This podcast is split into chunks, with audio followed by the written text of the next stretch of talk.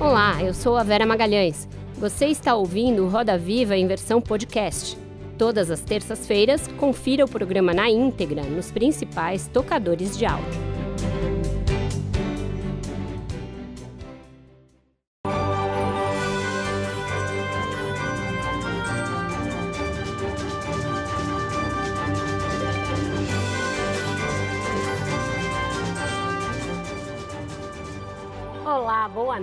Sejam muito bem-vindos ao Roda Viva. Nós estamos ao vivo para todo o Brasil pela TV Cultura e emissoras afiliadas e conectados ao mundo todo por meio das nossas plataformas digitais. Qual o papel de cada uma das instituições para assegurar o Estado democrático de direito? E como a sociedade pode cobrar de cada uma delas que cumpra as suas atribuições quando há ameaças à democracia?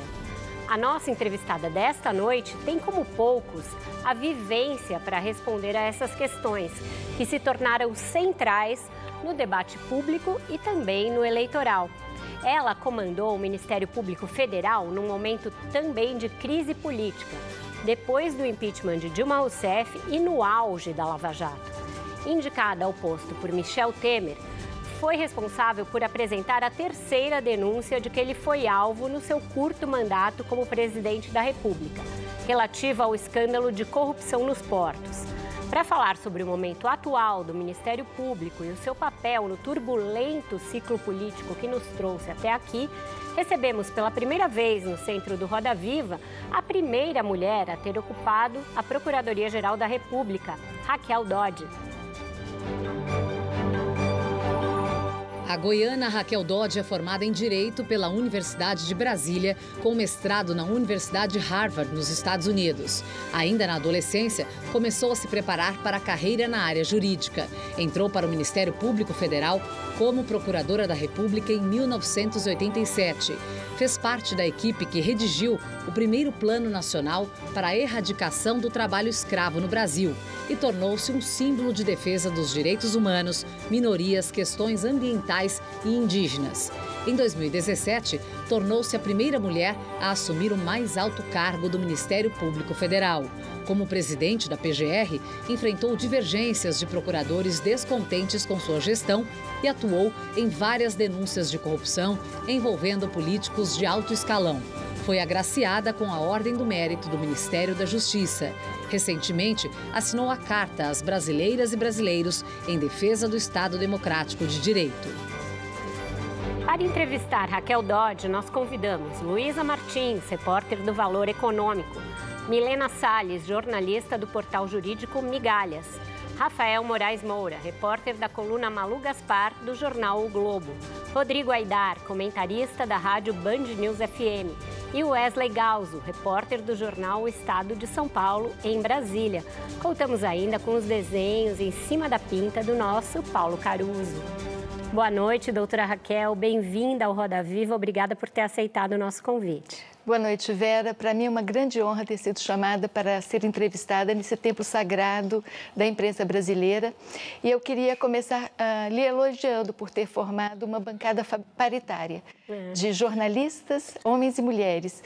E acho que isso é um sinal muito importante de que cada vez mais as mulheres avançam é, ocupando espaços importantes na vida pública do país. Ah, isso tem sido um ponto bem importante aqui na minha passagem pelo programa, é algo que eu prezo bastante. Obrigada. Eu ia começar por outra pergunta, mas a senhora foi coincidentemente mencionada pelo presidente Jair Bolsonaro agora há pouco, na entrevista que ele concedeu ao Jornal Nacional.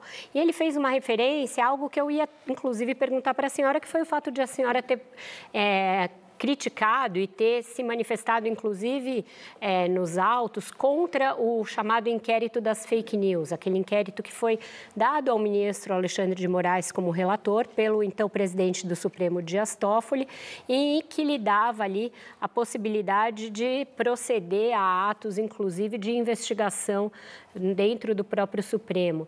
É, recentemente houve um entreveiro, um novo entreveiro entre Alexandre de Moraes e o PGR Augusto Aras por por conta dessa prerrogativa ou não de investigar. É, o, a Procuradoria-Geral da República pediu o arquivamento de um outro inquérito, o ministro mandou manter aberto e isso gerou controvérsias. Queria saber se a senhora ainda acha aquele inquérito abusivo e se acha que está havendo exorbitação por parte do Supremo nas investigações. É, Vera, nós vivemos, e os brasileiros e brasileiras cada vez melhor compreendem isso, num Estado democrático de direito. É, a Constituição, no artigo 1, diz isso. E ela atribui ao Ministério Público Federal, ao Ministério Público Brasileiro, que é uma instituição permanente, a defesa tanto do Estado de Direito quanto da democracia. E quando o Ministério Público atua perante as cortes, ele tem por obrigação constitucional defender o Estado de Direito, o regime de leis, as leis vigentes.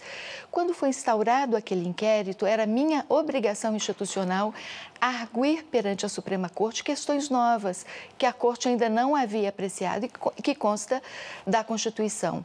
Dizia respeito ao sistema penal acusatório, ao limite da investigação, à distribuição aleatória de é, inquéritos dentro da Suprema Corte.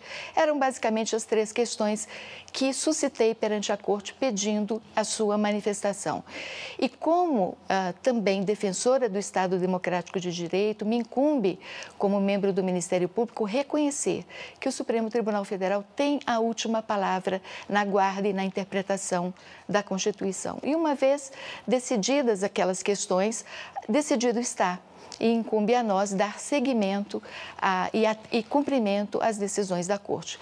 É, portanto, faz parte do processo judicial suscitar questões é, pedir a manifestação da Corte e, uma vez que a Corte decide, e em se tratando do Supremo Tribunal Federal é a última palavra, o, incumbe ao Ministério Público acatar. E nessa questão agora do, da PGR pedir alguns arquivamentos e o ministro insistir em investigações, a senhora acha que também é prerrogativa do ministro? É prerrogativa da Suprema Corte dizer a última palavra. Ah. No sistema de justiça, alguém tem que ter a última palavra. E a Constituição brasileira diz que é o Supremo Tribunal Federal. E exatamente assim o caracteriza na cúpula do Poder Judiciário do Brasil o Supremo uh, decidiu uh, uh, questões suscitadas por mim, então, e agora, mais recentemente, pelo Procurador-Geral. Perfeito. Rafael, por favor.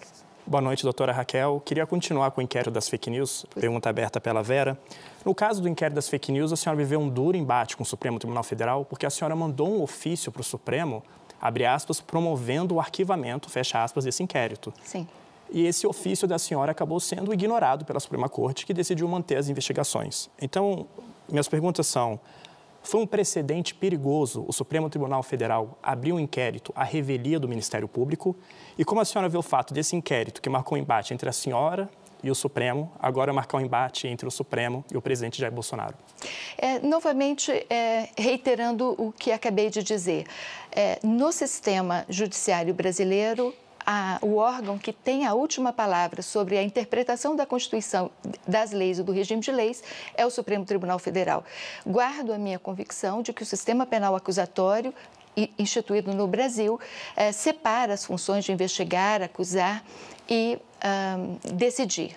A Suprema Corte, diante dessas questões, não ignorou a minha petição, decidiu manter aberto o inquérito, delimitou de uma forma bastante clara o conteúdo dessa investigação e determinou o prosseguimento da investigação, é, entendendo ali, coisa que não me havia sido dado conhecimento à época em que suscitei essas questões, é, que havia um, atestado, um atentado à democracia brasileira na é, personificada uh, em ataques ao Supremo Tribunal e a seus ministros e familiares. E delimitado assim o objeto, a Corte entendeu que essa matéria, desse modo, é da atribuição da Corte. E assim o inquérito está prosseguindo.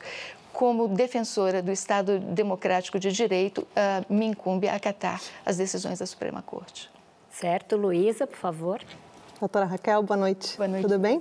Tudo bem. Doutora, é, na sua última sessão no Supremo Tribunal Federal como Procuradora-Geral da República, a senhora fez um apelo à sociedade e também às instituições né, para que a democracia brasileira fosse protegida e disse, inclusive, ver no Brasil uma tendência de, abre aspas, vozes contrárias ao regime de leis. Isso foi em setembro de 2019. É, passados três anos, a senhora acha que seu apelo foi atendido pelo atual governo e também pelo atual procurador-geral? Luísa, obrigada pela sua pergunta, ela é muito relevante. Eu acho que ela se insere no contexto em que a sociedade civil também se reuniu e se organizou para assinar uma carta alertando para os riscos de retrocesso democrático no Brasil. É, quando a sociedade civil se mobiliza com mais de um milhão de assinaturas, capitaneadas pela Faculdade de Direito do Largo de São Francisco, é, é sinal de que há uma concordância é, de que há ataques institucionais, é, há ataques é, reiterados e de, vindos de pessoas e de grupos que se organizam com essa finalidade contra as instituições, contra a democracia. E isso tem uma grande relevância. Naquele ano de 2019, como antes também, eu detectava vários sinais de que estava em curso um processo de ataque à democracia brasileira. No ano, na abertura do ano judiciário de 2019, eu afirmei no plenário do Supremo: a democracia não é um caminho, a democracia é o caminho. E no, em setembro desse ano, daquele ano, quando encerrava o meu mandato, eu pedi à Suprema Corte que protegesse a democracia. E creio que com muita nitidez, com um trabalho reiterado e, e com muita aderência à posição da, da maioria da sociedade civil, a Suprema Corte e o Tribunal Superior Eleitoral têm cumprido muito bem esse papel. É, com a palavra, como incumbe a uma corte, com a palavra oral, com a palavra escrita, mas dizendo a democracia é a, a, a, é o que é o Brasil. O Brasil é uma democracia e um Estado de Direito. Está no artigo 1 da Constituição. Acho que a carta aos brasileiros e às brasileiras, recentemente divulgada no dia 11 de agosto, ela permite a, todos que conheçamos melhor o artigo 1 da nossa Constituição. A senhora respondeu que o Supremo está cumprindo bem, mas não respondeu se ela, que ela perguntou se a PGR está cumprindo bem esse papel. É, cada procurador-geral e procuradora-geral, no seu tempo, tem as suas contingências. Eu acredito que é, o trabalho do Ministério Público, que não se resume, apenas ao trabalho da Procuradoria-Geral, é, tem sido um, de, um, um compromisso permanente com a defesa da Constituição e da ordem democrática. São cerca de 22 mil membros do Ministério Público em todo o Brasil, todos dedicados a essa tarefa de lutar contra, a, enfrentar a discriminação, a violência, é, a prática de crimes e, a seu modo também, acredito que o Procurador-Geral está cumprindo este papel. Rodrigo. Boa noite, doutora Raquel, tudo bem? Boa noite, Rodrigo. É, doutora, independentemente de é, o, o procurador Aras é acusado por algumas pessoas de ser leniente, principalmente com o presidente Jair Bolsonaro. É, a Vera né, citou a coisa de o Supremo estar tá num embate mantendo alguns inquéritos em aberto, mesmo com pedido de arquivamento. Mas o fato é, em algum momento, esse inquérito tem que voltar para o Ministério Público, porque se o Ministério Público não apresentar denúncia, não há ação penal.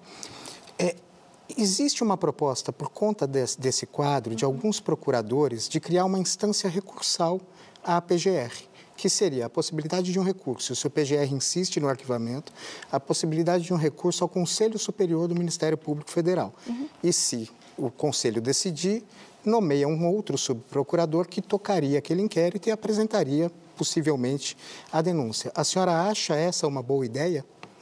Eu acho que essa é uma das ideias possíveis. Eu a não, eu não a endossaria nesse momento, é, inclusive porque isso representaria uma necessidade de alteração da Constituição e da própria lei orgânica do Ministério Público. O que eu gostaria de dizer, e acho arriscado mexer no capítulo do Ministério Público nesse momento político.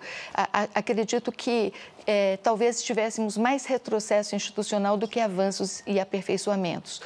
É, acredito que, tendo o Conselho Superior do Ministério Público Federal, por exemplo, atribuições de designar um, um subprocurador-geral para fiscalizar atos do procurador-geral que, que caracterizem crime, crime comum, ou o Senado Federal ah, processá-lo por crime de responsabilidade, já é um desenho institucional que fortalece, que estimula que o Procurador-Geral da República, qualquer que seja ele, exerça com independência e com autonomia as suas atribuições.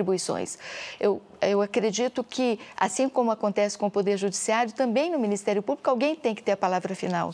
E não estamos, é, não há, uh, não há a certeza de que, por exemplo, uma instância recursal como um, um, Conselho Superior, como está na sua pergunta, não venha chancelar um ato de não ajuizamento da denúncia, porque ali também as maiorias são formadas de forma a, a, a, a chancelar a posição do Procurador-Geral. Eu apenas resumindo, quero lhe dizer: acho que o desenho institucional que temos é suficiente para dar esse estímulo de independência e autonomia a qualquer membro do Ministério Público Federal e do Ministério Público dos, dos Estados para cumprir bem as suas funções e cada um responderá perante a história e perante a opinião pública sobre o que fizer no exercício do seu ofício. Milena.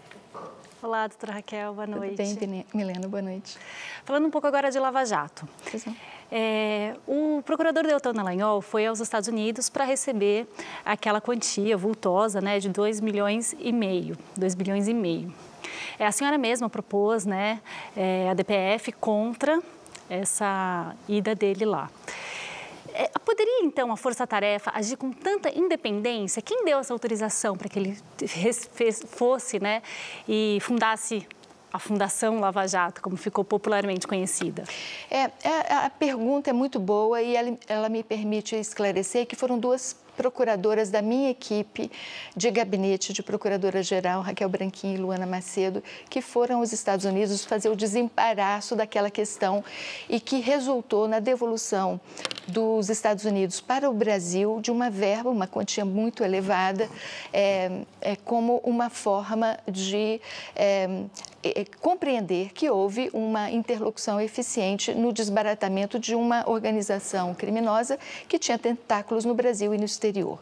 É, uma vez ah, é, que o dinheiro foi transferido para o Brasil, houve uma iniciativa da Petrobras, em face dos procuradores de Curitiba, é, para que um, esse dinheiro fosse canalizado para o Ministério Público, que foi requerido, a, a revelia do meu conhecimento, a homologação judicial na 13ª Vara Federal de Curitiba. Quando tomei conhecimento pelo jornal desse, desse ato judicial homologatório desse pedido de, criação, de destinação dessa verba, compreendi que deveria entrar com a, o, a, o, único meio processual que o nosso sistema me permite, que se chama a arguição por descumprimento de preceito fundamental contra um ato judicial que chancelava essa forma de uso do dinheiro, compreendendo que esse dinheiro devia voltar para a União e que o Ministério Público, quando atua na recuperação de um produto de um crime, não pode tirar proveito disso, porque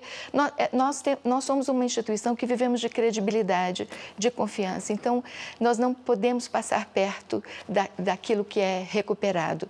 É, e com esses argumentos, solicitei ao Supremo Tribunal Federal que não que destituísse ato, esse ato homologatório e que esse dinheiro fosse destinado por, para o orçamento público da União. E ali é, o ministro Alexandre de Moraes era o relator, ele consultou o presidente da Câmara, do Senado, a mim próprio, advogado-geral da União, e todos uh, consentiram em que havia políticas públicas de longo prazo, como combate ao desmatamento, à queimada na Amazônia e outras políticas públicas permanentes que, que poderia, eh, em que esse dinheiro poderia é, ser melhor utilizado. É, fiz isso em defesa da credibilidade ah, da atuação do Ministério Público, para angariar a confiança da população de que não agimos em proveito próprio e também como resgate da minha autoridade como chefe do Ministério Público, que deveria ter ou não consentido com um tipo de prática é, como essa que impugnei. Wesley, só para aproveitar esse caso, recentemente, ainda em, referência a gastos da Força Tarefa da Lava Jato, o, TCU decidiu é, pedir a restituição de diárias e gastos com passagem desse período referente à Força Tarefa, isso endereçado ao próprio Deltan Dallagnol, ao ex-PGR Rodrigo Janot e também ao chefe da Procuradoria-Geral da República, o chefe do MPF lá no Paraná. O que, que a senhora achou dessa decisão especificamente? Essa decisão tem dois fatores, eu, eu acho que um deles que precisa ser examinado A, a, no foro próprio, é, a, sobre a independência e autonomia do Ministério Público para decidir questões é, administrativas de como gerir o, o, modo como exerce as suas atribuições. Eu acho que essa é uma questão que está em aberto, que esta decisão do TCU tangencia. É, e compreendo que o Tribunal de Contas da União agiu é, entendendo é, que, até contrariando o seu setor técnico, de que havia ali um, um desvio é, no uso, na economicidade do modo de trabalho da Procuradoria. A questão não está finalizada, mas eu acho que o ponto importante aí é, é que o Ministério Público tem uma autonomia de gestão assegurada pela Constituição e isso precisa ser ainda melhor analisado no contexto dessa questão. Tá certo, Wesley, por favor. Boa noite, doutora Raquel. Eu também quero falar de Lava Jato, mas eu vou recuar um pouco, porque durante a resposta à Luísa, a senhora disse que ainda ali, saindo da PGR, detectava sérios riscos de ataque à democracia, ainda em 2019. Quando a senhora chegou à Procuradoria-Geral da República, hoje presidente Jair Bolsonaro ainda era um candidato em ascensão midiática puxada muito pelo radicalismo e por, um, por ataques vários aos adversários. E na campanha de 2018, o presidente ele disse que iria fuzilar a petralhada do Acre e a senhora, enquanto Procuradora-Geral da República, pediu um, um, esclarecimento, como é de praxe, mas não houve nenhum pedido de investigação ou uma medida mais dura do MP. É, eu só dei esse exemplo para fazer a pergunta de fato. A senhora considera que o Ministério Público, nos, nos quase 30 anos em que o presidente Jair Bolsonaro foi deputado na Câmara, é, foi leniente com esse discurso de ataque às instituições e de combate, de embate, né, enfim, com as instituições democráticas do país? Wesley, obrigada pela pergunta. Naquele mesmo ano em que tomei essa decisão em relação a esse episódio do Acre, eu havia apresentado uma denúncia contra o então deputado federal Jair Bolsonaro é, relativo a uma manifestação que ele fez na hebraica, é, relacionando, numa frase que entendi que era discriminatória, que continha uma, uma discriminação contra pessoas de cor no país. E isso me pareceu é, necessário levar ao Supremo Tribunal Federal, que é, em agosto e setembro de 2018 deu uma decisão. E no contexto dessa decisão, definindo que essa questão estava amparada por imunidade parlamentar, é que tomei uma essa decisão em relação a esse episódio do Acre. Então, era tentando uh, aplicar, em um segundo caso concreto, aquele ensinamento que vinha da Suprema Corte. E, por essa razão, agir daquele modo, naquele momento momento. E essa denúncia que a senhora apresentou acabou não sendo transformada em processo pelo Supremo naquele mesmo ano, em setembro, ainda durante a campanha.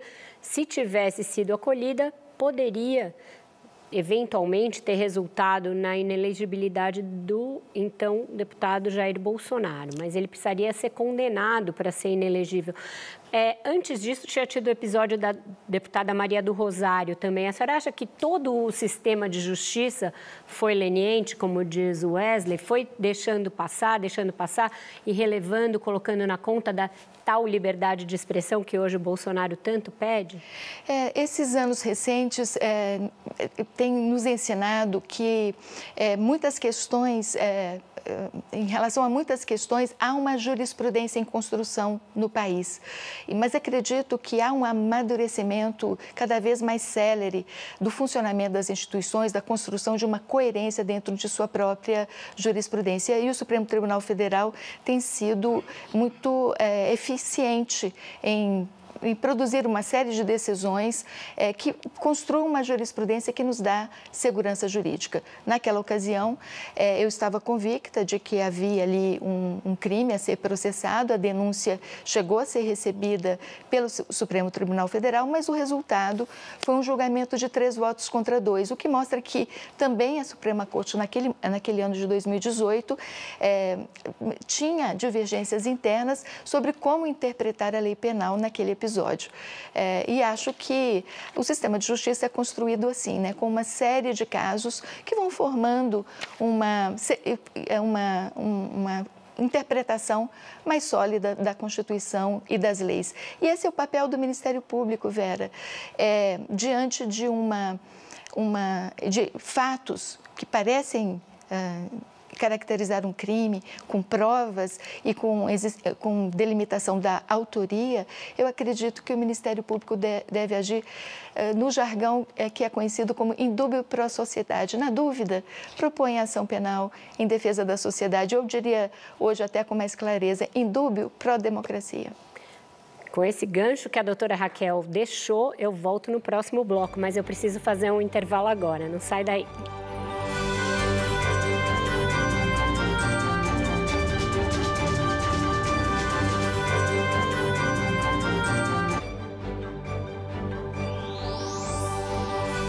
Educação para transformar. Bradesco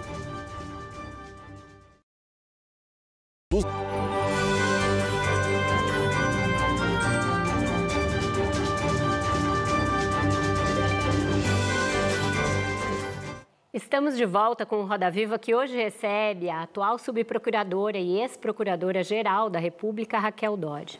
A senhora terminou o bloco anterior dizendo que o papel do Ministério Público é agir em dúbio pró-sociedade ou em dúbio pró-democracia. Mas a gente tem visto em sucessivos casos, inclusive na pandemia de Covid-19, Procurador-Geral da República dizer não ver crimes, não vejo crimes, não vejo crimes, onde outros apontaram crimes, inclusive a Polícia Federal, a CPI da Covid, etc. E ele tem usado muitas vezes interpostos procuradores para fazer isso, principalmente a subprocuradora-geral Lindora Araújo, vice-procuradora. Eu queria saber, o atual Ministério Público está agindo em dúbio pro quem, doutora Raquel? Vera, eu creio que a, a, estou, estou muito convicta de que o papel do Ministério Público é apresentar ao Poder Judiciário as questões penais relevantes sempre que há matéria de fato e matéria de direito dizendo que ali é um crime. É, esse trabalho da CPI, da Covid, por exemplo, trouxe à tona muitas questões muito importantes e eu acredito que este é um caso de que as investigações feitas no, no poder, pelo Poder Legislativo devem ser aprofundadas pela Polícia Federal. Talvez falte ali algum elemento adicional para caracterizar bem um tipo penal ou uma autoria é, do fato criminoso.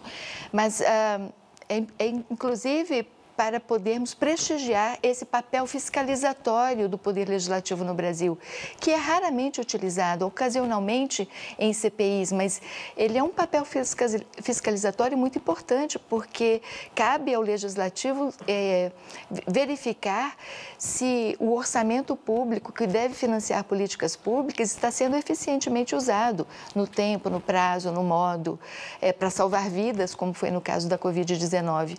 E ali, vários vários episódios muito relevantes foram realçados como tendo havido mortes evitáveis. O caso de, de, do Amazonas, por exemplo, é muito eloquente. A, a aquisição das vacinas, talvez com antecedência, pudesse ter salvado vidas. Se isso resulta de uma mera é, ineficiência administrativa pode não ser crime, mas é preciso apurar isso mais a fundo. E é assim que eu entendo que deva ser exercido o papel do Ministério Público. É, é claro que nós todos respeitamos a convicção do Procurador-Geral, que tem independência, autonomia para exercer as suas atribuições. Eu apenas é, estou é, dizendo como eu entendo que deva ser exercida a atribuição do Ministério Público. Tá Doutora Raquel, deixa eu aproveitar aproveitar então o gancho da Vera, é, para o Ministério Público continuar independente, então, será que não seria necessário mudar a regra é, de indicação a ministro do Supremo, é, fazendo com que um PGR em exercício não pudesse ser indicado?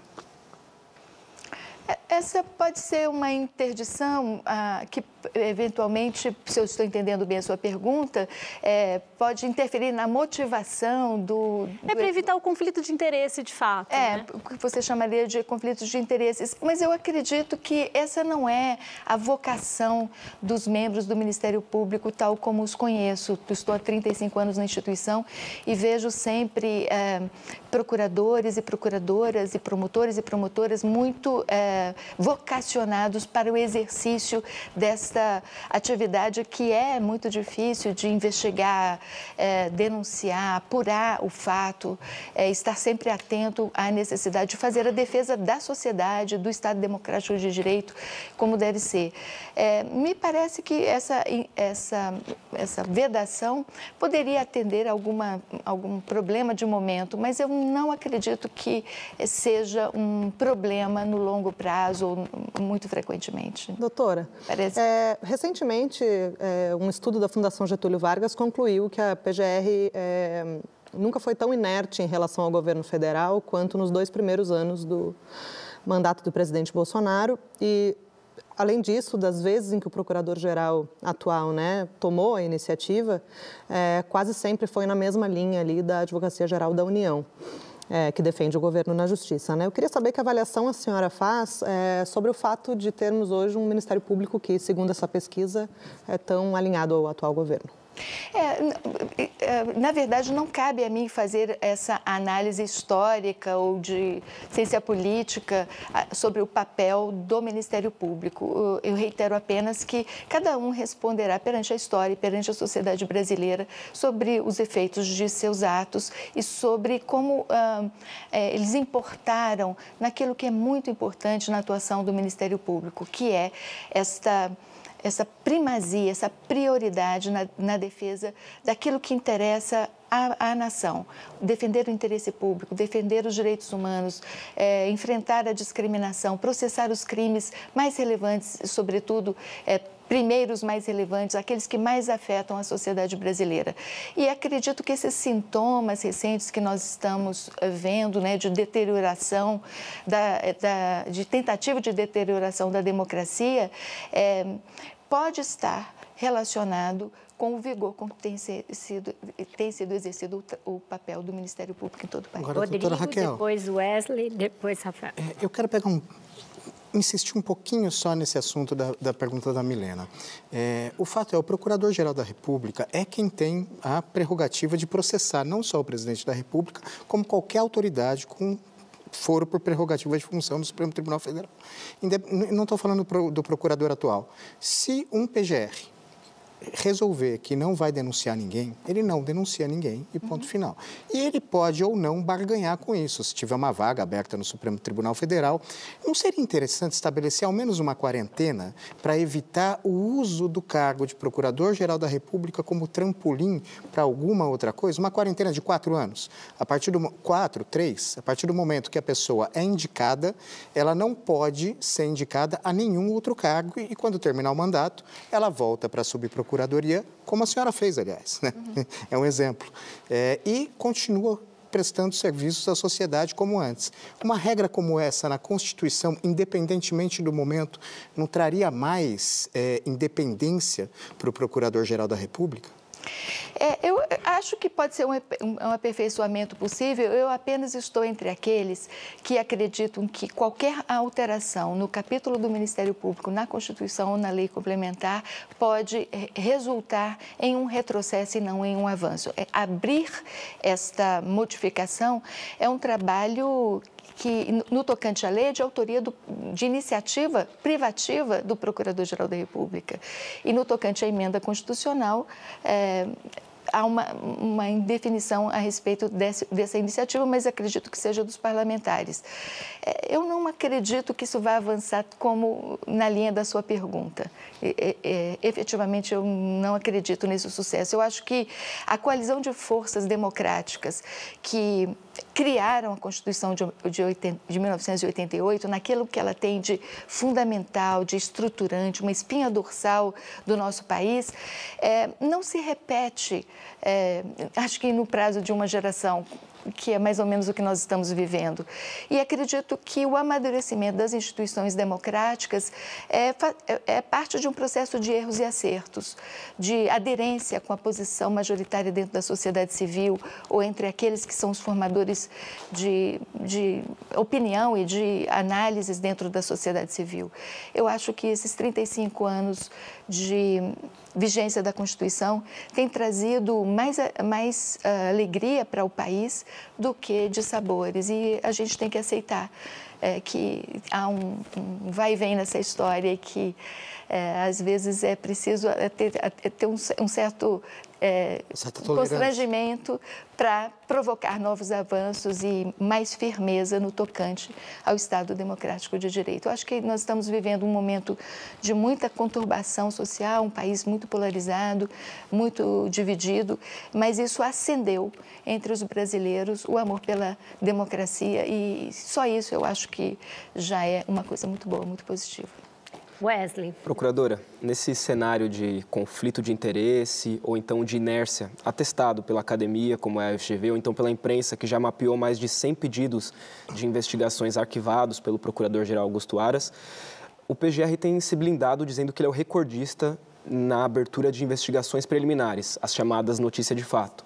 É, só que esse instrumento ele já foi amplamente criticado principalmente pela ministra Carmen Lúcia, que já disse ser impossível de ter um controle, porque isso não está submetido ao rigor do STF, por exemplo. Como é que a senhora vê esse instrumento e a senhora acha que ele garante transparência para a sociedade? Pode ser usado assim como anteparo para dizer que está fazendo algo? É, é, eu acho que o, o, a Constituição ela nos dá um princípio que é muito importante e é próprio da democracia e do regime de leis, que é o devido processo legal.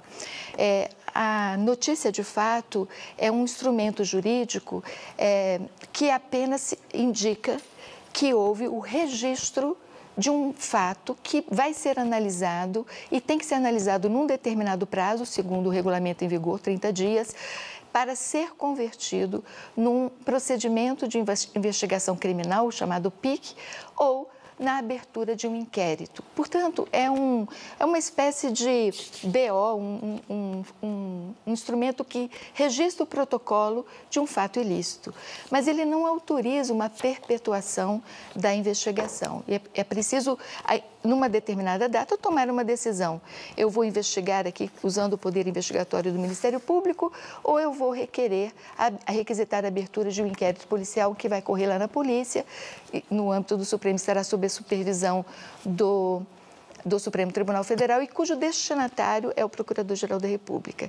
É, eu creio que é, tem razão a ministra Carmen Lúcia quando de, aponta que é um instrumento que realmente não dá trans, transparência e, tal como regulamentado, ele tem um, um prazo para que o procurador, qualquer que seja ele, de qualquer instância dentro da instituição, para tomar uma decisão, para delimitar o fato a ser investigado, para requisitar diligências investigatórias ou para promover as investigações dentro do seu gabinete. Rafael. Doutora Raquel, a gente tem falado muito sobre a gestão do doutor Augusto Aras, mas eu queria revisitar alguns momentos da sua gestão também. Sim. O doutor Aras ele é criticado por uma inércia e a senhora foi criticada também durante a sua gestão dentro do Supremo pelo fato de, na visão de alguns integrantes da Corte, de, abre aspas, segurar casos da Lava Jato. O próprio relator da, da Lava Jato, Edson Fachin, mandou um ofício para a senhora, meio que lembrando de casos que estavam parados na PGR, aguardando algum desfecho. Já tem um inquérito que tinha como alvo o Início Oliveira, que estava 21 meses parado na PGR. Queria saber, a senhora segurou a Lava Jato? E se a senhora acha que 21 meses é um prazo aceitável para um caso ficar parado na PGR? Não, é um caso é, é, que não é, é um prazo que não é aceitável. É, e tem razão o ministro Edson Fachin de fazer essa supervisão, mas devo lhe dizer que também houve uma imensa produção em relação a vários casos importantes. E é, apenas para dizer que não, não foi uma paralisação deliberada, mas ela estava no contexto das forças possíveis da nossa capacidade de trabalho. A senhora não segurou a Lava Jato, então, na sua gestão? Não segurei a Lava Jato. É, no tocante às forças-tarefas de, de, Lava Jato, né, uma expressão que abarca diferentes tipos de investigação é, que ocorreram no Paraná, no Rio, em São Paulo e em Brasília, a Procuradoria-Geral deu a estrutura de pessoal e orçamentária necessária para a feitura dos trabalhos, tanto de investigação, quanto de perícia, quanto de pessoal necessário, dotando, inclusive foi, foram vários servidores da Secretaria-Geral deslocados para essas outras unidades da federação para amparar esse trabalho. E no meu gabinete, do mesmo modo, tínhamos ali uma equipe é, é, dedicada, exclusivamente dedicada a esse acervo de investigações penais dessa natureza.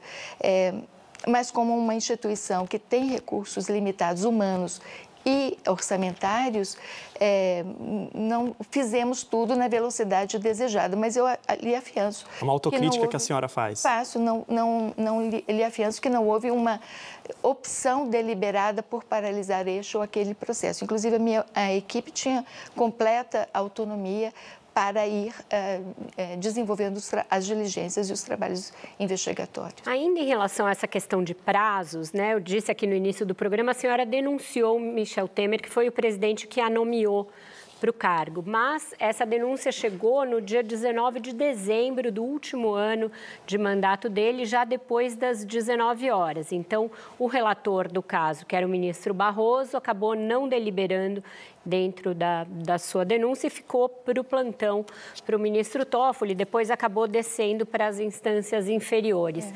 Por que, que demorou essa denúncia específica, doutora Raquel? Olha, eh, Vera, naquele ano é, de 2018, é, logo no início do ano, eu pedi a inclusão é, do, do presidente que me nomeou, o presidente Temer, num inquérito é, que investigava atos é, praticados antes do início do seu mandato, é, contrariando até a, a posição do meu do procurador-geral que me antecedeu, que deliberadamente não o havia incluído, porque a Constituição diz que eh, os presidentes em exercício eles respondem pelos atos praticados no seu, podem ser processados pelos atos praticados durante o seu mandato, mas não pelos atos ocorridos anteriormente. Então, o meu antecessor havia dito: eu não vou incluir o presidente em exercício nessa investigação, porque esse ato é anterior ao seu mandato. Era um, um dos atos apurados na, na, investigação da Lava Jato, objeto de uma delação premiada. Da Odebrecht. Da Odebrecht. Quando eu assumi, eu requeri, o relator era o ministro Faquim, e fundamentei uma, uma, um entendimento divergente e o ministro Faquim eh, acabou por incluí-lo nesta investigação. De modo que, na, no, no, primeiro ano da minha gestão, eh, havia duas investigações é, ocorrendo que incluíam o presidente que me nomeou, como diz a sua pergunta. É, a Polícia Federal, em ambos os casos, fez várias diligências. Na, na, naquele primeiro inquérito, ela até pediu um prazo de investigação de 90 dias, eu, eu, é, eu, propus 60, o ministro Faquim de, definiu 60, o que significa que o processo tinha que o inquérito tinha que voltar às minhas mãos em 60 dias, e ali se apura tudo o que está acontecendo. Mes da mesma forma, nesse segundo inquérito, em que apresentei a denúncia. O inquérito vinha sendo. É, é, processado há muitos um caso anos, da presidência da presidência dele. que é. foi um decreto Exato, que ele editou é, na condição de presidente da República e, e, havia uma suspeita inicial de que esse decreto causou uma, um ato de corrupção e é, teria sido praticado com, com, diferentes pessoas. Então, nesse ano, foram, além dessas duas investigações importantes, havia outras em curso, e nós acompanhamos com diligências, a vidas fora de Brasília, com a arrecadação de muita prova, e esse inquérito acabou chegando à Polícia Federal já no segundo semestre, que fez um relatório e, levou, e trouxe ao meu conhecimento já quase no final do ano, do, do ano judiciário e também do último ano do mandato do então presidente. E eu só tive condição de destrinchar toda essa prova, que era uma quantidade enorme de documentos e de prova testemunhal também colhida, para delimitar a acusação já no início do mês de dezembro e apresentei a denúncia no último dia do ano judiciário, que é o dia 19 de dezembro. E nessa situação, é, o processo vai no dia seguinte para o presidente da corte, que deliberou é, a seguir remetê-lo para a segunda instância. Mas esclareço que, de qualquer modo, toda, toda denúncia contra o presidente da República, ela, a abertura do processo tem que ser autorizado pelo Congresso. E não haveria realmente tempo hábil para o Congresso se pronunciar, para então depois voltar ao, ao Supremo Tribunal Federal para analisar o recebimento ou não da denúncia. É um, um, uma cautela que a Constituição estabelece em favor da rigidez do mandato do presidente da República. Sim. Mas, mesmo que eu tivesse apresentado 15 dias antes ou um mês antes dessa denúncia, dificilmente o, o Congresso Nacional se reuniria a tempo de dar essa autorização e depois o Supremo, no seu plenário, poderia se reunir para receber ou não essa denúncia. Enfim, Nossa. são esses prazos muito complicados é, que acabam atropelando os fatos. Não é? Doutora Raquel, então, falando de prazo, né? O Conselho Nacional do, do Ministério Público, ele adiou 42 vezes a apreciação das denúncias contra o procurador Deltan Delanhol. Essa, é, é, esse, esse adiamento, né? Ele não acaba trazendo ao órgão um descrédito? Ele não fica com um caráter corporativista, já que ele demorou tanto assim, né? 42 vezes as denúncias acabaram prescrevendo, né? As punições, na verdade, acabaram prescrevendo. É, veja, o funcionamento de um órgão colegiado como o Conselho Nacional do Ministério Público, ele, ele, ele acaba definindo regras que dão muitos poderes ao relator. Esses adiamentos não foram decididos em plenário do Conselho, eles foram decididos pela relatoria. Assim como ocorre no Supremo, nos tribunais colegiados, que é uma forma de dar alguma é, dinamicidade ao processamento interno feito por, por, esse, por, uma corte, não é? E foi o que aconteceu nessa hipótese até o momento em que houve uma deliberação de que não, não seriam mais admitidos os, os adiamentos e o que o caso ia ser submetido a julgamento. E o, o, o o efeito eh, negativo contido na sua pergunta realmente se verificou e isso não é correto. Ainda falando de Lava Jato, procuradora, é, em 2019, um grupo de procuradores da Força Tarefa de Curitiba apresentou para a senhora um pedido. 2019? 2019, Sim. isso. É, um, a Força Tarefa de Curitiba assinou um documento pedindo a suspeição do ministro Gilmar Mendes em um ou dois casos, para que a senhora apresentasse ao Supremo um pedido de suspeição para ele não julgar. Salvo engano, um processo do Aloysio Nunes. Eles alegavam ali que havia uma amizade entre o ministro Gilmar e o Aloysio. É, me disseram que este pedido, antes que a senhora ficasse sabendo, foi passado para a imprensa e que a senhora leu isso, ficou sabendo pela imprensa e leu isso como uma tentativa de pressioná-la a agir de acordo com o que queria a Força Tarefa de Curitiba, que a senhora era independente demais em relação a eles. Eu queria perguntar para a senhora se isso de fato aconteceu, se foi assim, e se a senhora acha correto esse procedimento de parte de membros do Ministério Público de usar esse tipo de instrumento para pressionar e atingir determinados fins. É, eu, veja, eu acho que o membro do Ministério Público, qualquer que seja, ele tem esse poder de representação. Não é trazer ao conhecimento do titular do ofício é, um fato que acredita que deva mover um, um procedimento, um, uma, um pedido judicial perante a corte competente. Pelo seu relato, era o caso. É uma representação vinda da primeira instância relativa a um julgamento que deveria se processar no plenário do Supremo Tribunal Federal. E o caso sendo trazido ao meu conhecimento era da minha alçada. É, e me recordo que, ao invés de apresentar o caso ao gabinete, inclusive me dando tempo de examinar o que foi, o que instruía esse essa representação, ah, o caso foi imediatamente divulgado à imprensa. Me parece que não é o melhor proceder. É, acredito que o correto é apresentar o, caso à autoridade competente e esperar ver é, como ela decide e, em seguida, se quiser, faça a crítica pública. É, e eu é, me recordo que, na ocasião, não mostrei nenhum agrado em relação a esse comportamento, não pelo fato de a imprensa, a imprensa ter sabido, mas pelo fato de, de que ah, ah, utilizava o canal da imprensa para fazer uma pressão sobre essa decisão. Agora, a minha decisão de não ajuizar essa exceção de suspeição, é um instrumento jurídico é, que, que, essa representação visava, não decorreu disso. É, de, isso era apenas um, um, um modo como é, estabelecemos as nossas lealdades internas, é, é, mas apenas pela convicção de que não era o caso mesmo de fazer esse pedido. Com isso, então, a gente fecha o nosso segundo bloco dessa claríssima entrevista da procuradora Raquel Dodge e volta já já com mais Roda Viva.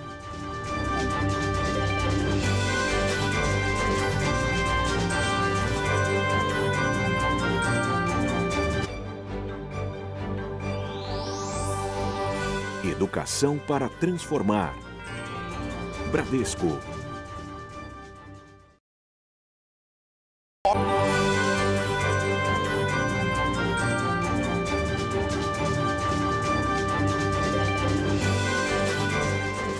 Estamos de volta com Roda Viva, que hoje recebe a primeira mulher a ter ocupado a PGR, Raquel Dodge. Quem vai perguntar agora é o Wesley Gauss.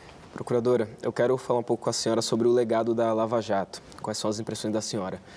Logo após serem divulgadas as primeiras reportagens da Vaza Jato pelo Intercept e as demais, os demais veículos da imprensa, a senhora se reuniu com os coordenadores da operação, disse prestar total apoio à Lava Jato e que manteria as investigações.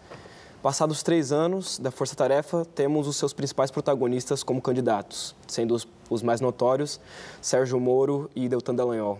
A senhora acredita que a entrada desses membros na política confirma o que noticiou parte da imprensa e o que os críticos diziam lá atrás, de que a Lava Jato teria intenções políticas por trás? Olha, eu acho que um legado importantíssimo para o Brasil, para a nossa democracia, é, para o Estado de Direito que a Lava Jato trouxe foi a noção de que ninguém está acima da lei. A ideia de que mesmo os mais poderosos, sejam poderosos do ponto de vista econômico, do ponto de vista de político, é, eles podem ser alcançados pela lei penal. E isso é importante num país é, que existe é, relatos antigos e recentes de atos de corrupção.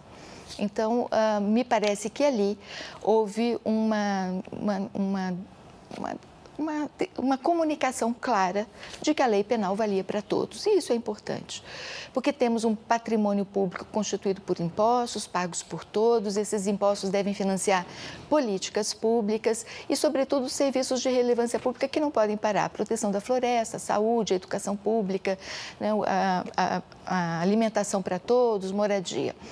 A Lava Jato, ela trata de uma corrupção que não se processa no, no núcleo do, do poder do Estado, mas numa de suas empresas, que era a Petrobras, que é até uma sociedade de economia mista, não é? É, e, portanto, ela iniciou um processo, é, e muito importante, eu acho que para a nação brasileira. Mas precisamos fazer o, o uma análise desse, desse legado também nos seus aspectos negativos. E acho que houve. É, um deles é quando desperta a desconfiança da população e da sociedade ou de segmentos dela sobre a integridade da atuação do Ministério Público e do sistema de justiça. É, outro é no sentido de é, motivação diferente daquela de promover ação penal pública e de defesa de direitos e valores importantes que o direito penal visa proteger. E eu acho que aí a confusão entre a, a vocação para ser do Ministério Público ou do Poder Judiciário e a imediatidade da transição entre um cargo e outro tem favorecido uma interpretação que não é a mais favorável ao bom funcionamento dessas instituições. Então, me parece que é um, uma análise que tem sido feita por segmentos da, da advocacia, da ciência política, da sociologia, mas também precisa ser feito dentro das instituições do sistema de justiça. Ministra, a esse respeito, o próprio Supremo reviu uma série de decisões tomadas, inclusive na Lava Jato, uhum. e é, acabou revendo condenações, como a do ex-presidente Lula, julgando a questão do foro a posteriori, entendendo que não era Curitiba o foro natural para julgá-lo. Essas revisões, a senhora acha que também se justificam por esses excessos e por esses erros? Ou houve uma mudança de vento política que levou a que o Supremo reinterpretasse algumas questões? Eu acredito que a questão da competência, por exemplo, no tocante a alguns desses processos, é, foi ah, decidida é, é, unicamente nessa é, ocasião mais recente. Ela não tinha sido decidida antes naqueles casos específicos. Não é? E é também mais um exemplo de que, é, quando o sistema de justiça tarda, seja por atuação do Ministério Público, seja do próprio Poder Judiciário, causa uma sensação de que houve um, uma, ou uma injustiça ou ah, causa também ah, uma desconfiança das reais motivações dos órgãos encarregados da administração do sistema de justiça. É, todo um, é, é um jargão conhecido dizer que quando a justiça tarda, ela falha. E em alguns exemplos isso fica bastante evidente. Mas é importante também reconhecer que esta determinação do Supremo Tribunal Federal em tomar uma decisão com bastante clareza, muito debate, muita discussão, amadurece é, o sistema de justiça brasileiro. E é assim no mundo todo. Em outros países também há essa experiência de revisitar as suas próprias decisões em casos cruciais. Ah, nós temos visto na questão de integração de escolas ou de aborto em outras jurisdições em que há uma mudança da compreensão de qual, qual é o regime de leis vigente no país. Também acontece aqui no país algumas vezes, causa perplexidade, mas é, eu acho que é é preciso também dar um crédito para as instituições do sistema de justiça, no sentido de que a compreensão do, do direito exige um amadurecimento, um auscultar do fato social, do tamanho da repercussão e ver exatamente o que está acontecendo.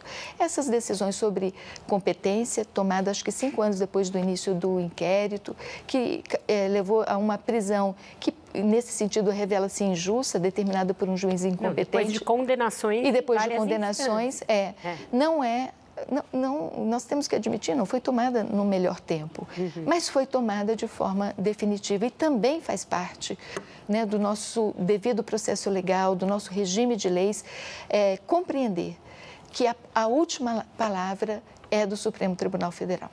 Rafael. Doutora Raquel, aproveitando o gancho de eleições, a senhora entrou em 2018 com uma ação no Supremo Tribunal Federal para barrar a adoção do voto impresso e conseguiu barrar com um placar elástico no Supremo Tribunal Federal. Se não me engano, foi até 8 a 3. Quatro anos depois, esse tema volta a assombrar, digamos assim, as discussões políticas por conta da postura do presidente Jair Bolsonaro, que vem fazendo reiterados ataques às urnas. A senhora acha que essa questão já devia ter sido superada?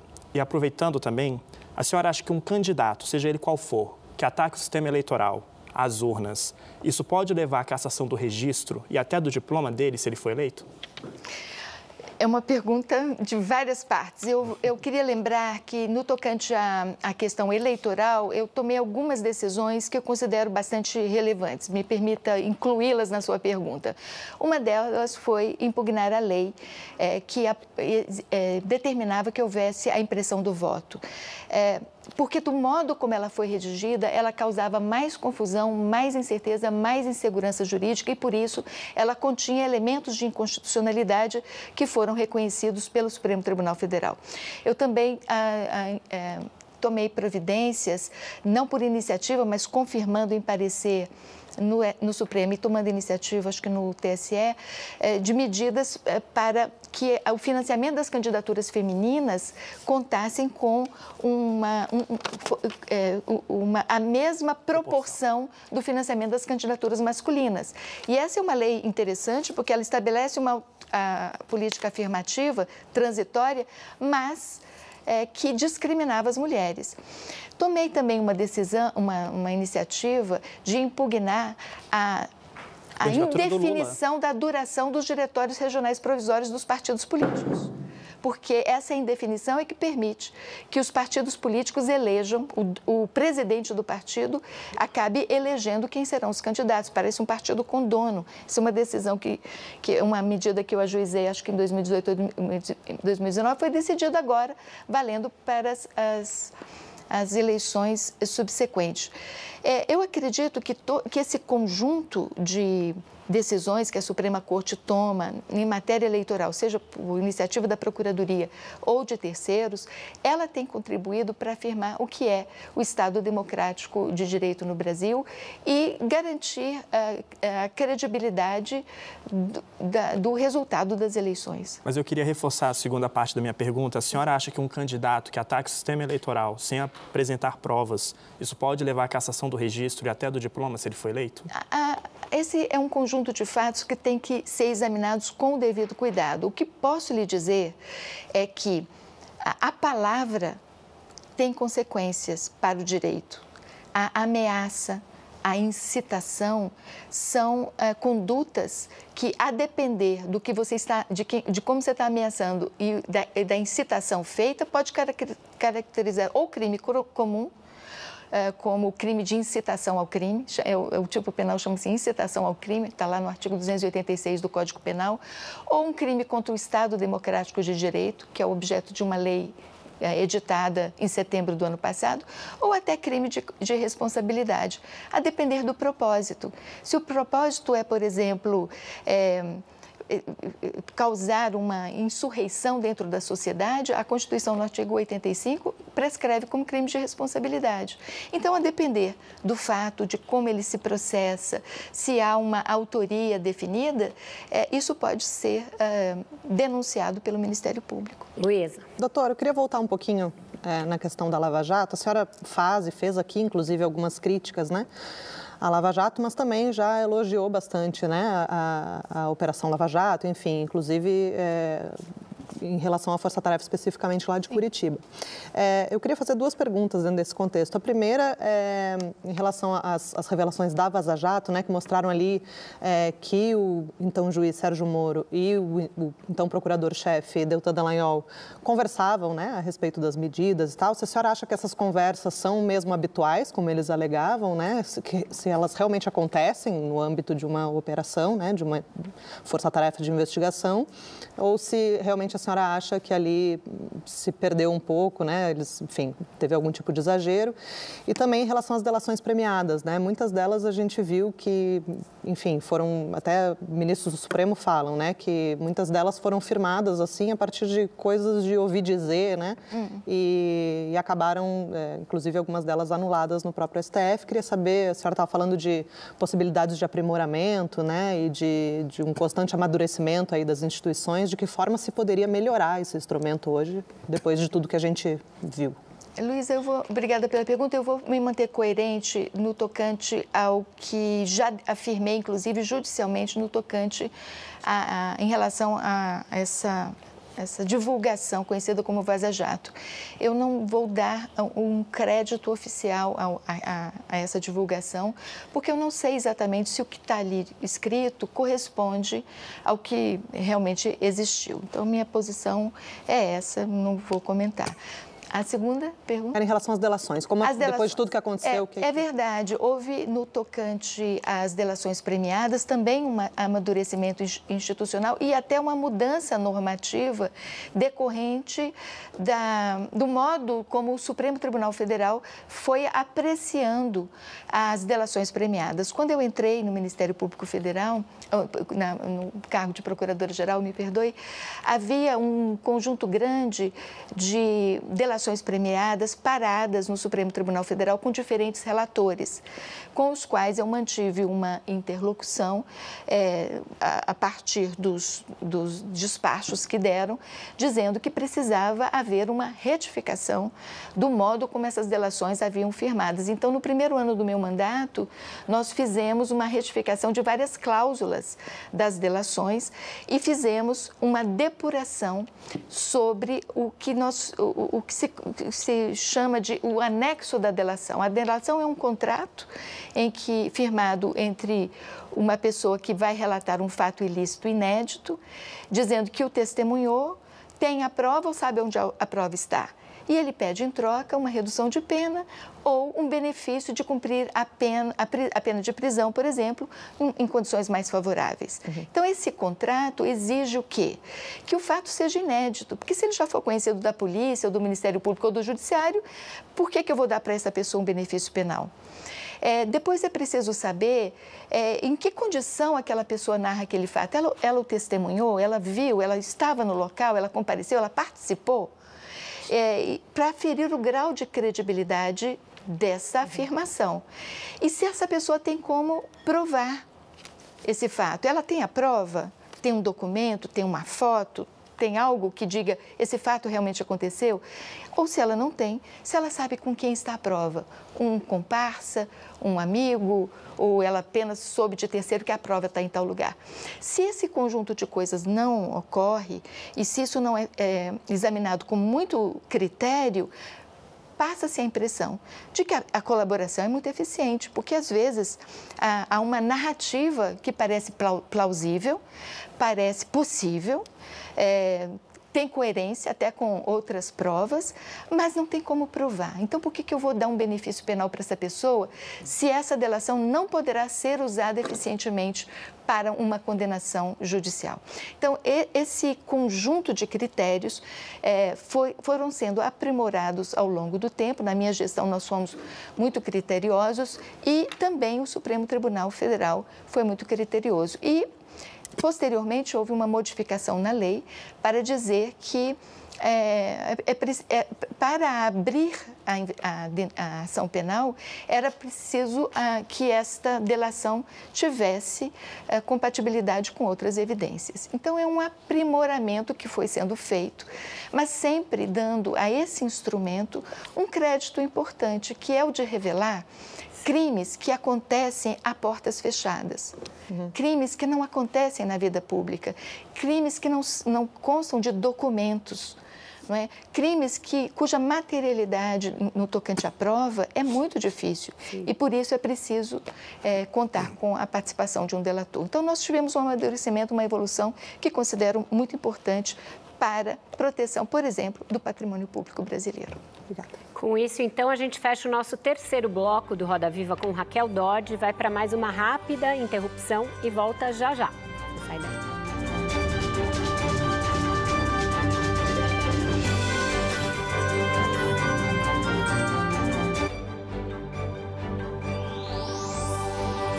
Educação para transformar. Bradesco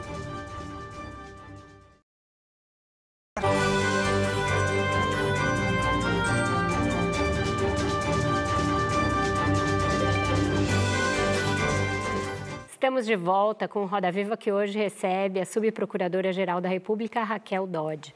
Doutora Raquel, a senhora abriu mão de fazer parte da lista tríplice no final do seu primeiro mandato, à frente da PGR, em 2019.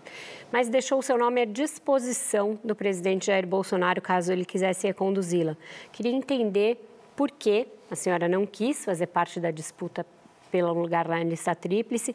Se a senhora acha que com essa atitude de deixar o seu nome à disposição, a revelia da lista, acabou contribuindo para que o Bolsonaro escolhesse o Augusto Aras fora da lista e para a desmoralização desse instrumento, de alguma maneira? Obrigada pela pergunta, Vera. Quando eu respondi essa essa pergunta foi um jovem jornalista e a pergunta me foi feita quando a lista tríplice já estava formada e, portanto, a minha decisão de não participar, de concorrer, já estava definida.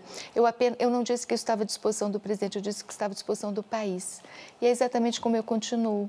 É, na minha continuo ainda dentro do Ministério Público Federal, voltei para meu trabalho é, atuando perante o Superior Tribunal de Justiça e é essa a compreensão que eu tenho. Se um, posso fazer ainda alguma coisa, continuo dentro da carreira. Mas a senhora acha que a lista não é o melhor instru instrumento para indicação do, do candidato? Acho que a lista ela cumpre um papel muito importante, que é definir uma, uma área é, uma área de imunidade a uma escolha um, exclusivamente governamental ou político-partidária. E isso é, me parece importante de, de, de ter esse amparo, esse, essa, esse distanciamento, contando com a participação dos membros do Ministério Público, é, que vão avaliar qual é a trajetória institucional daquele que pretende assumir esse cargo. O que fez durante a carreira? É, foi uma pessoa que se dedicou à causa da justiça, à defesa da democracia, dos direitos fundamentais, uh, atuou bem no, no, júri, no crime, é, enfrentou as, aqueles que, que uh, praticam atos de discriminação, é, violam o meio ambiente, enfim, uma, um, uma gama de atuações muito importantes. Ou essa pessoa tem uma, uma trajetória institucional sempre com um olho é, em poder ocupar uma posição muito de comando, é, querendo agradar a terceiros. Né? Nós temos um país complexo, com questões gravíssimas de desigualdade, de discriminação, de fome, de devastação ambiental, e todas essas questões têm a ver com o Ministério Público. A lista tríplice é um instrumento utilizado no Judiciário e no próprio, nos, em todos os Ministérios Públicos estaduais, para a escolha dos seus, ah, da sua chefia, menos no Ministério Público Federal, que a Constituição diz que a escolha é ah, exclusiva e, e, de iniciativa do presidente da República. Ah, a, a, classe dos procuradores da República, depois de vários anos é, de acompanhando no âmbito da Constituição de 88 é, como essas escolhas eram feitas, é, entendeu que poderia fazer uma sugestão, não uma garroteando essa escolha, mas apenas dizendo, olha, aqui estão é, pessoas que têm uma trajetória institucional íntegra, rígida, comprometida com o papel da instituição e que agem com determinação, com independência, cumprindo o seu papel. Isso é muito importante. Então, me parece que a lista ela tem esse mérito. É, e ela nunca, é, a classe, quando faz essa escolha, faz por meio da associação. Por quê? Porque não é um ato institucional, não pode ser feito pelo Conselho Superior, por exemplo, porque o Conselho Superior pode fazer aquilo que a lei autoriza é, que ele faça, porque é da sua atribuição. Então, a classe, a associação de classe, se reúne, pro, promove uma eleição. 1.200 é, membros do Ministério Público é, votam e se forma a lista. Eu participei de duas. É um processo exaustivo que exige muito diálogo, mas também exige clareza, transparência na compreensão do que é o papel do membro da instituição de qualquer nível e na sua chefia. Certo. Milena, depois Rodrigo. Doutora Raquel, enquanto procuradora-geral, a senhora declarou, abre aspas, a suspeita de uma ação orquestrada em queimadas na Amazônia. Sim. Recentemente, né, na última semana, a gente teve relatório do Amazon que mostrou que eu, nesse governo a, a, gente teve a maior devastação ambiental dos últimos 15 anos. Uhum. É, a senhora acredita que o governo está deixando passar a boiada? Cadê o Ministério Público, que tem como missão uma delas, né, é zelar pelo meio ambiente, uma missão constitucional. Inclusive, a senhora está segurando a Constituição aí, é. né? É, o Ministério Público, não só o federal, mas de, dos estados, tem um trabalho muito importante na defesa do ambiente. Na minha gestão, vários projetos que foram concebidos pelas câmaras e também que contou com o apoio do meu gabinete, é, focavam muito claramente a proteção ambiental. Eu posso citar, por exemplo, o projeto Amazônia Protege, que ajuizou mais de 3 mil ações civis públicas contra os desmatadores. Essas ações estão em curso e utilizando recursos de satélite, uma nova tecnologia que nós incorporamos ao processo e que estavam todas na dependência de uma decisão do Superior Tribunal de Justiça, que já foi é, proferida, da relatoria do ministro Herman Benjamin, que define uma questão processual sobre como apresentar essas ações. Essa questão está solucionada, as ações estão em curso. Também por ocasião desses fatos, dessas queimadas e, e diante da, de uma constatação de uma atividade garimpeira ilícita na região, é, uma dificuldade de é, que o Banco Central estabeleça é, notas fiscais eletrônicas para a contabilização do, do, da quantidade de ouro que se extrai, uma devastação e queimadas muito frequentes, nós instituímos uma força-tarefa Amazônia, que tem sido aprimorada desde então e que tem feito um trabalho muito importante de ajuizamento de ações das mais diversas eh, modalidades que o direito permite, de proteção da Amazônia e dos povos indígenas, das terras indígenas. Eu acho que esse é um, um trabalho é, inafastável, que deve ser sempre prioritário do Ministério Público. A defesa dos, dos povos indígenas, a defesa das terras indígenas, que são patrimônio público, a proteção da água. Nós fizemos um trabalho também de proteção de, de, de é, fontes de água doce, projeto Água para o Futuro, que começou no Ministério Público do Mato Grosso e foi encampado por todos os ministérios públicos com a participação do Conselho Nacional do Ministério Público quando eu presidia. É um trabalho que visa proteger as fontes de água doce no país, porque hoje falta água onde antes havia. Não é só a questão da poluição, é a questão da, da, da é, destruição das nascentes de água. Então, esse é um outro trabalho importante. Eu acho que o Ministério Público tem é, cada vez aprimorado é, a sua atuação e isso deve prosseguir. É né? um aprendizado e um, acho que um sacerdócio a defesa ambiental. Doutor, doutora, mas sobre isso especificamente, é, é, enfim, a senhora falou do Amazônia Protege, né? Sim. É, recentemente, um estudo do próprio Amazon que, que a Milena citou mostrou que apesar de o Ministério Público ajuizar essas ações, né? Acho que, salvo engano, não tenho, não lembro do dado correto, mas foram 8% apenas que resultaram em efetivo pagamento de multa. Ok, o Ministério Público ele age, mas por que, que não vai para frente em relação a própria punição né, dos desmatadores, dos garimpeiros, enfim. É, como eu lhe dizia, esta ação, é, esse, esse, conjunto de ações concebidos é, no âmbito da Quarta Câmara de Coordenação e Revisão, um processo muito interessante de é, sincronizar o, ajuizamento simultâneo de ações em toda a, a Amazônia brasileira, visava não só é, conter o desmatamento, mas também promover regeneração da floresta. Porque o foco apenas na contenção do desmatamento apenas indica, indica o ritmo de diminuição do desmatamento. Acho que a gente tem que ser um pouco mais ambicioso e promover também regeneração. É, esse, esse conjunto de ações estava na dependência de uma decisão do Superior Tribunal de Justiça, que já foi é, retomada, e isso pode dar um, um novo ímpeto para o resultado dessas iniciativas dos procuradores da República no âmbito da Amazônia Legal como um todo. Essas são ações ajuizadas na primeira instância, uhum. perante os juízes federais, e a prova principal tem sido imagens de satélite, que nós aproveitamos, que, que criptografamos, desenvolvemos toda uma tecnologia no âmbito da Quarta Câmara e da SPEA, nosso serviço de perícia, pesquisa e análise, para amparar a documentação necessária. Rodrigo Aidar. Procuradora, que a senhora pensa sobre a política armamentista do governo Bolsonaro?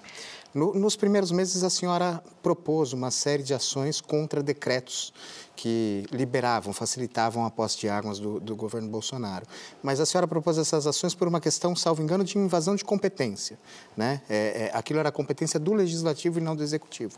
Agora, é, eu gostaria de saber da senhora do mérito. O que a senhora pensa sobre essa política armamentista do governo? Eu, de novo, encontro respostas na nossa Constituição. A Constituição diz que, no artigo 1, que o Brasil é um Estado democrático de direito. E ele tem cinco fundamentos. Um deles é a, a promoção de uma sociedade justa, livre e solidária, uma, so, uma sociedade, uma sociedade é, que estimula a convivência entre pessoas que pensam diferente. É, e armar a população não me parece um, uma política pública que venha é, confortar esse objetivo uh, da, da, democracia brasileira. Eu acredito que nós temos uh, problemas uh, muito graves para serem resolvidos e para que eles sejam resolvidos, consideramos que somos uma nação de imigrantes que encontraram povos nativos e, e uma nação que usou a escravidão, não é uma uma população de múltiplas etnias, de orientações sexuais diferentes, nós precisamos encontrar o denominador comum, o que nos une, o que torna essas pessoas tão diferentes, de origens tão diferentes, uma nação. E eu acho que apostar na democracia é apostar em relações fraternas. Armar a população, para mim, significa que nós estaremos deteriorando o espaço da convivência social em torno de objetivos e de valores comuns. Não me parece que é um bom caminho.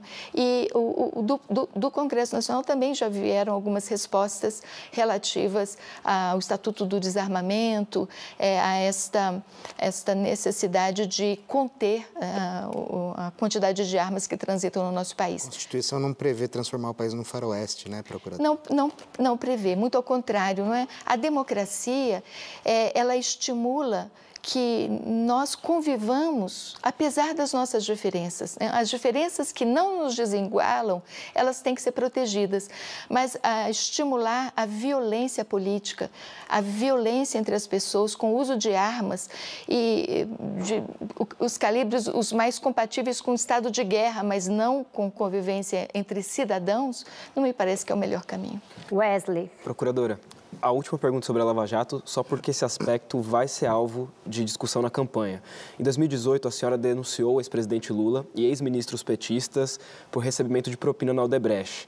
É, o caso acabou trancado na Justiça Federal e essa e outras vitórias do ex-presidente na Justiça acabaram sendo usados pelo PT para alegar que o presidente é inocente, é, com claro interesse de campanha, enfim, já que isso vai ser objeto logo mais de escrutínio da imprensa.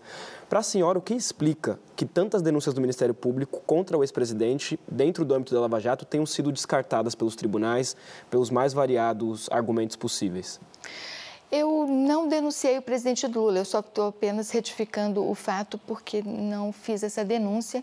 É, e a, acho que a, essa pergunta mais ou menos já foi respondida. Né? O, o judiciário, é, quando, quando está diante de um processo penal, ele examina o devido processo legal. Esse juiz é o competente para julgar essa pessoa, porque, segundo a Constituição, todo mundo tem direito a um juízo natural. No caso de crimes, é o juiz do local do fato, onde o fato criminoso aconteceu.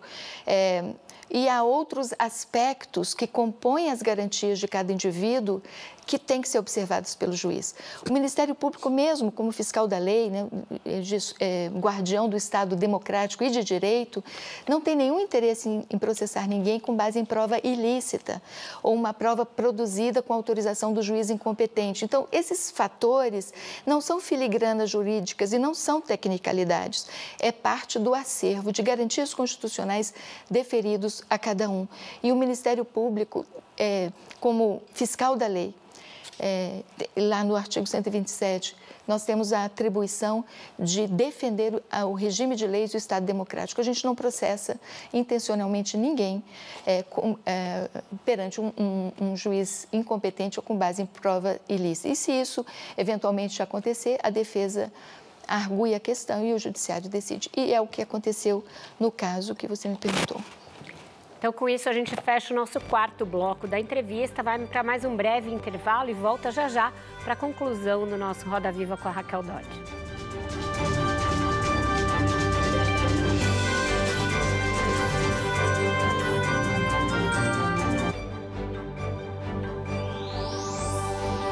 Educação para transformar.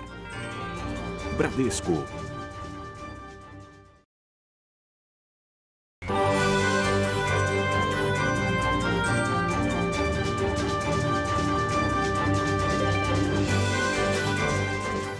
Estamos de volta para o quinto e último bloco da nossa entrevista e tem tanta coisa a abordar que poderíamos ter mais um ou dois.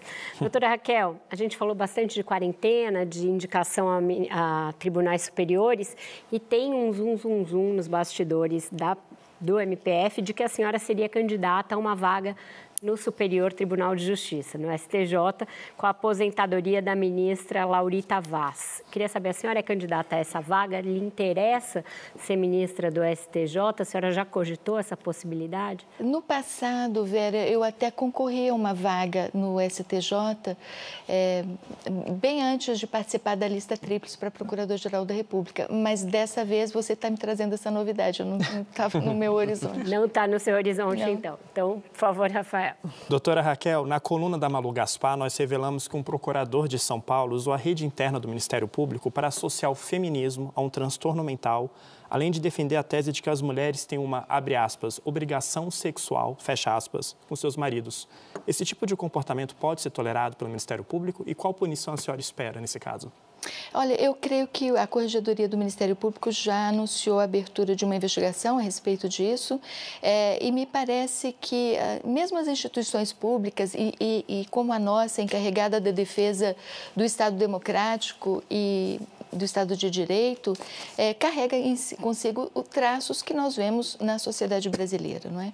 é? E acho que esses são aspectos muito importantes e que exigem reflexão interna, exige educação para direitos humanos, exige uma, uma sensibilização para os efeitos nefastos que condutas é, discriminatórias em geral causam. Eu não estou me referindo ao caso específico, mas apenas anunciando que as instituições públicas também é, têm entre seus membros pessoas que, que discriminam, pessoas que apoiam é, condutas que a Constituição não ampara. É um caso para punição, na opinião da senhora? Se o fato anuncia uma clara discriminação, é um caso de punição disciplinar, no entendimento. Doutora Raquel, queria continuar nessa linha é, do Rafael. É, em 2018, teve uma, um evento lá no, no Supremo que foi muito é, interessante, que foi um evento para celebrar o fato de que praticamente todos os órgãos do sistema de justiça naquele ponto eram comandados por mulheres. Né? Era a é. senhora na PGR, a ministra Carmen no STF, a ministra Rosa no TSE, a ministra Grace na, na AGU, enfim, o STJ e o TST é, também eram, é, tinham presidentes mulheres na ocasião, né? E foi um, um, um momento ali circunstancial bem importante que eu acho que num curto prazo talvez não se repita, né? Inclusive esse é um momento icônico para a gente que está lá todo dia, né? E, e, teve aquele vídeo com a, com a cantora certo. Alcione. Pergunta. E, e a gente é, queria saber assim da senhora, é, a que a senhora atribui, né, termos tão poucas mulheres hoje nos cargos de poder? É, as, as, mulheres ainda são discriminadas, mesmo as que ocupam os cargos de poder, elas sofrem os, re, os reveses des, de, dessa essa cultura é, refratária à presença das mulheres na vida pública, mas é, temos que ter esperança de que pode ter é, um, um avanço é, cultural no Brasil nesse setor. Aquele evento né, celebrou um, um, episódio quase como uma, como uma passagem do cometa Halley, algo que acontece de 75 e 75 anos, algo raro, mas precisava ser marcado por uma, uma cerimônia que chamasse a atenção de todas as mulheres no Brasil da ausência de mulheres em cargos de poder dentro das instituições. Mesmo as instituições que têm o mesmo número de homens e mulheres, é, as, as posições de chefia, é, em geral, são ocupadas apenas por homens. E isso passa para as meninas brasileiras uma mensagem muito ruim porque elas são ótimas alunas, elas têm esperança e elas se esforçam muito para serem o que elas querem ser. É, e quando isso acontece, eu acho que a gente tem que passar uma mensagem de que é possível e que vamos estar juntas para que elas sejam o que elas querem ser. Tá certo. Procuradora, o Ministério Público hoje ganhou uma dimensão imensa no desenho institucional é, muitas vezes é até acusado de ir além dos sapatos e praticamente querer administrar. Os prefeitos morrem de medo uhum. do Ministério Público. Por conta disso, não só disso, mas disso também, o ministro Sepúlveda Pertence, que é um dos idealizadores é. do Ministério Público, ele disse o seguinte em uma conversa com Sarney há muito tempo. Eu não sou Golbery, mas criei um monstro, em referência à frase do Golbery do SNI. O Ministério Público Federal não só o Ministério Público Federal, o Ministério Público Federal é um monstro? A senhora concorda com a frase do ministro Sepúlveda Pertence? Olha, não sei realmente se ele é, disse essa frase, se disse com essa conotação. Talvez tenha querido dizer que criou um gigante, um, uma instituição com força, é, uma instituição que atemoriza quem pratica atos contrários, contrários ao Estado democrático e de direito, que pratica ilícitos no país. É, acho que é uma instituição formidável e me permita parafrasear o ministro Alexandre de Moraes, eu acho que é uma instituição da qual os brasileiros podem se orgulhar muito. É, o Ministério Público brasileiro é diferente do Ministério Público do mundo inteiro. No mundo inteiro, o Ministério Público realiza apenas funções penais criminais. Mesmo quando os ministérios públicos da América Latina ah, se reúnem, por exemplo, para defender a Amazônia, eles dizem: eu tenho uma limitação. A única coisa que eu posso fazer é ajuizar uma ação penal contra quem desmata, se isso estiver previsto como crime no meu país. Aqui não. Nós também podemos ajuizar ações de para é, redefinição da política pública, a ação civil pública. Se a, se a política pública não está bem financiada, podemos cobrar. É, e, portanto, a atuação do Ministério Público Brasileiro é, tem atribuições mais amplas, criminais e civis. Defende o interesse público, defende a sociedade, interesses indisponíveis como a floresta e o clima. Portanto, eu acho que é motivo de orgulho nacional. É uma instituição é, que, cujos membros trabalham muito eu estou há 35 anos nela e posso dar esse testemunho, são muito sérios, desempenham muito bem suas atribuições, conhecem o direito é, profundamente é, e estão cada vez mais amadurecendo um modo de melhor exercer essas atribuições e de eleger uma pauta prioritária. Eu espero que os brasileiros se orgulhem da nossa instituição. Certo, Milena. Doutora Raquel, seguindo na linha da pergunta da Luísa, há machismo no judiciário? Há machismo em toda a sociedade brasileira, em toda parte. Em casa, é, na rua, nas instituições. É, o número de mulheres que sofrem violência doméstica e filhas e filhos que, são, que sofrem abusos sexuais dentro de casa, é, dos próprios, do próprio pai ou de companheiro, enteado, uh, é, é, irmãos, é muito grande no país. Nesse período da pandemia, isso aumentou é, porque as crianças deixaram de ir para espaços de controle e fiscalização, como as escolas ou os hospitais. É, e isso é, é, a exacerbação da discriminação. A violência é muito grande ainda na sociedade brasileira e ela se exerce psicologicamente. É, fisicamente, mas precisa ser sempre é, combatida por todos nós.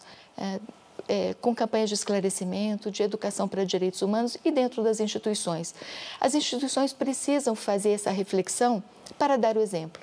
É, se queremos ser uma instituição democrática, como o Ministério Público quer ser, e que tem a atribuição constitucional de defender a democracia e o Estado de Direito, não podemos é, permitir essas práticas internas, embora, internas, embora ainda existam. Wesley. Procuradora, para fechar, a senhora pediu a federalização das investigações do assassinato da ex-vereadora Marielle Franco. É, a contragosto da família, acabou sendo rejeitado pelo STJ e sofreu muitas críticas de procuradores do Rio por, por, esse pedido. Passados quatro anos sem a solução do crime, é, a senhora ainda acredita que o MP Fluminense não tem capacidade de, solucionar, de solucionar? E por que a senhora acha que, depois de tanto tempo, ainda não sabemos quem mandou matar Marielle Franco e Anderson Gomes? Ah, essa pergunta motivou é, a minha decisão de entrar com o incidente de deslocamento de competência no no Superior Tribunal de Justiça, como é da atribuição exclusiva do Procurador-Geral da República, da Procuradora-Geral, e ela foi coadjuvada por algumas outras uh, circunstâncias. Por exemplo, na data em que Marielle foi assassinada, o Rio de Janeiro estava sob intervenção federal.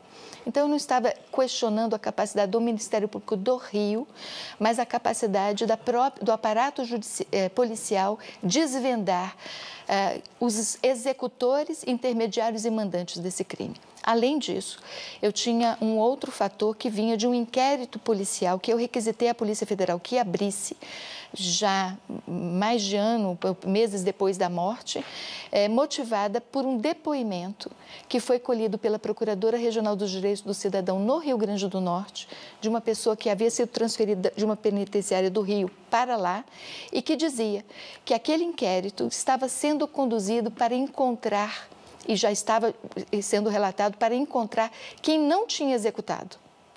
Então, esse conjunto de elementos, e mais alguns, é, inclusive os colhidos no âmbito do inquérito, me levaram a sustentar perante o STJ a necessidade de deslocamento para a Polícia Federal desta investigação. Devo lhe dizer também que, com base nesse inquérito que a Polícia Federal fez por minha requisição e que foi relatado, é, eu ajuizei uma denúncia no STJ, é, porque havia pessoas ali com, com competência de foro, indicando conluio de advogados, delegados de polícia e um, um, um, membro do Tribunal de Contas e um funcionário do Tribunal de Contas do Estado, que nesse, nessa data estava todo afastado é, é, por decisão requerida pela Procuradoria ao STJ, e que dizia como eles tinham agido para desvirtuar a, o curso das investigações que estavam ocorrendo na Polícia Civil do Rio de Janeiro. É, não tive condição de sustentar esse IDC no STJ porque o meu mandato findou. Mas essa instrução é, poderia ter sido é, eficiente a ponto de apontar a necessidade da Polícia Federal interferir nessas investigações e, quem sabe, agora teríamos uma compreensão melhor de quem são os mandantes. É, mas respeito a decisão do Superior Tribunal de Justiça, que não encontrou é, bases, segundo foi dito, para o deslocamento. Luísa, para a última do programa. Doutora, é, quando o presidente, o então presidente Michel Temer assinou o indulto de Natal em dezembro de 2017, a senhora acionou o STF, Sim. afirmando que o decreto poderia significar impunidade a crimes graves, né, e que o poder do presidente da República para isso, né, não era ilimitado. Recentemente a gente viu esse tema voltar à tona com o caso do deputado Daniel Silveira, e eu queria saber se na sua avaliação houve desvio de finalidade, quais, quais seriam os limites para o presidente editar um tipo de decreto assim. Sim. É, então, a sua pergunta também toca num tema que naquela época era importante e agora torna a ser, não é? Que é a, os, os limites da competência do presidente da República para interferir numa decisão judicial que aplica a pena a pessoas dentro do território nacional. Tradicionalmente, com o concurso de um conselho que funciona dentro do Ministério da Justiça, é, é, eram definidos anualmente aqueles que deveriam receber o indulto uh, uh, de Natal uh, com base em critérios de natureza humanitária, estado de saúde muito debilitado, portador de doença incurável, pessoa à beira da morte, pessoa que cumpriu muito bem uma pena muito longa, sem nenhum problema dentro da prisão. Aquele decreto, como eu anunciei no meu pedido ao Supremo, é, diferia inovava pela primeira vez esses critérios tradicionais de concessão de indulto no país. Mas a Suprema Corte deu uma decisão é, majoritária, não é, unânime, mas majoritária, é, depois até de uma liminar que havia sido deferida pela ministra Carmen Lúcia, chancelando o meu pedido de suspensão dos efeitos desse indulto, e ah, decidiu que os poderes do presidente eram ilimitados. Mais uma vez, respeito à decisão da Suprema Corte. E de novo foi o voto do ministro Alexandre foi. ah, foi? Não lembrava. Então, com isso, a gente encerrou o nosso programa, porque o nosso tempo chegou ao fim. Agradeço demais a doutora Raquel Dodge por essa ótima, esclarecedora entrevista. Meu muito obrigada também a Luísa Martins, a Milena Salles, ao Rafael Moreira Moura, ao Rodrigo Aidar, ao Wesley Galzo e ao Paulo Caruso por terem conduzido essa entrevista junto comigo. Obrigada também a você pela sua audiência nesta e em todas as segundas-feiras. Às vezes pode parecer que aqui no Roda falamos demais nas tais instituições, no tal Estado Democrático de Direito, mas esses temas, acreditem, dizem muito mais respeito ao seu dia a dia do que os nomes rebuscados podem indicar.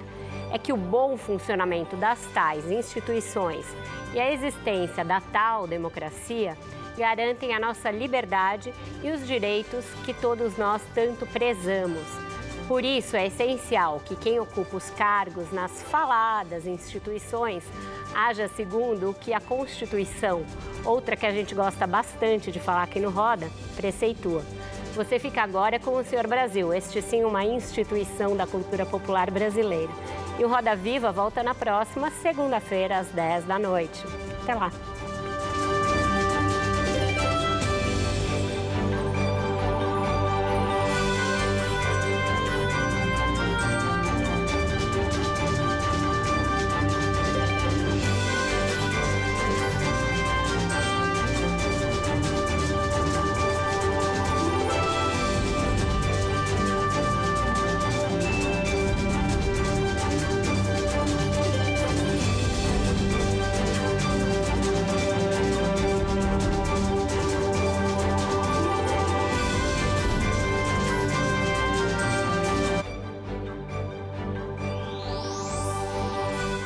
Educação para transformar.